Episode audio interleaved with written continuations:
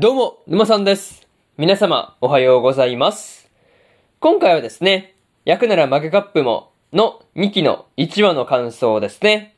こちら、語っていきますんで、気軽に聞いていってください。というわけで、早速ですね、感想の方、入っていこうと思うわけですが、まずは、一つ目ですね。命の友というところで、陶芸部にですね、東子先輩の命の友だっていう風に、まあ、こう、自称しているですね、リオがやってきていたわけなんですが、まあ、こう、東子先輩とのね、こう、話のテンションですね。まあ、これに関してがですね、なかなか面白かったなっていうところでした。そう。なんかね、そういうところのテンションが本当に見ていて面白かったわけなんですが、まあね、この時に、こう、11月の陶芸展でですね、勝負するっていうことをリオが持ちかけた時に、こう、東子先輩にですね、こう、まあ、さらっと流されたりしているっていう感じもですね、なんていうかこう、ある意味で仲がいいなっていう風なことをね、感じたりしました。なんていうかね、こう、まあ、思ったことを素直に言えてるっていう関係であるからね、まあ、結構悪くは、悪い関係ではないよねっていう風なことはね、まあ、わかるところではありました。まあ、そんなリオがですね、東子先輩の作品を見て、釉薬のかけ方にですね、迷いがあったっていうことをね、見抜いていたりしたわけなんですが、まあ、これはちょっとびっくりしましたよね。そう。そんな釉薬のかけ方に迷いがあるとかわかるんだっていう感じだったんですが、まあそのあたりはですね、東子先輩の命の友っていうだけのことはあるなっていうところで、すごい、こう、感心したところではありました。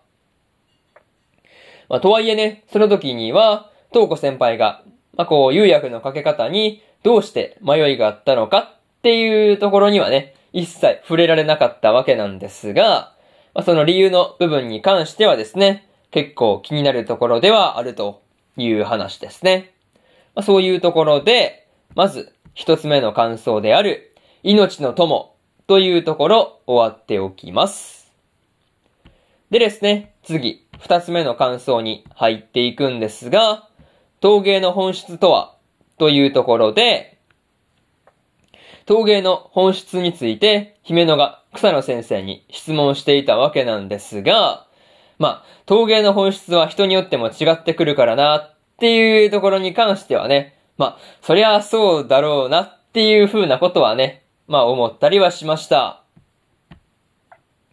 またね、こう、草野先生と時四郎からですね、まあ、姫野の話を聞いて、姫野がですね、いろいろと、こう、多治見の街をね、まあ、こう歩いてみようかなっていう風なことをね、まあ、言っていたわけなんですが、まあ、それで、こう、どんなね、陶芸の本質が見つかるのかなっていうところで、すごい楽しみになってきたところではありますね。個人的にはですね、リオが、こう、東子先輩に対して言った、まあ、こう、まあ、月を見ろっていう話もですね、まあ、どこかで、こう、陶芸の本質の話にですね、繋がってきそうな感じがしましたね。うん、まあ、でも、どう絡んでくるんだろうっていう気が、まあ、そもそも絡んでくるかどうか怪しいところではあるんですが、まあ、繋がってきたらなかなか面白そうだなっていう風に思ったりしました。まあ、とはいえですね、陶芸の本質っていうのはですね、まあ、絶対これ一つじゃないだろっていう感じだったんで、まあ、姫のなりの、こう、陶芸の本質が何なのかっていうところが、まあ、こう、見つかっていくことをね、祈るばかりという感じですかね。まず、そういう、まずというか、そういうところで、二つ目の感想である、陶芸の本質とは、というところ、終わっておきます。でですね、次、三つ目の感想に入っていくんですが、コーヒーにハマったことで、というところで、まあ、姫野のお母さんである姫名がですね、高校3年の時にコーヒーにハマったっていう話がね、こう出てきていたわけなんですが、まあ、そのコーヒーをですね、美味しく飲むためのコーヒーカップを自作するっていうところがですね、なかなかすごいなっていう風にね、思ったりしました。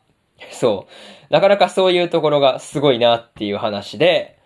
まあ、しかもね、そのためにこう、物質中にコーヒーカップをね、作ったりとか、こう、まあ、多治見中の、こう、喫茶店をね、回っていったりしていたわけなんですが、まあ、その喫茶店巡りにね、連れて行ったのが時四郎っていうところがですね、なかなか微笑ましいところではありましたね。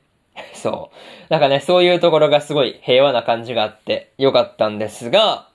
まあでもね、こう、そうやって研究していった末にですね、まあ、こう、ラテアートにおいて重要な対流ですね。対流に適した形状のコーヒーカップまで作ってしまったっていうところに関してはね、まあ、驚かされてしまったなっていうところではありました。そう。なかなかね、そういうところが、まあ面白かったわけなんですが、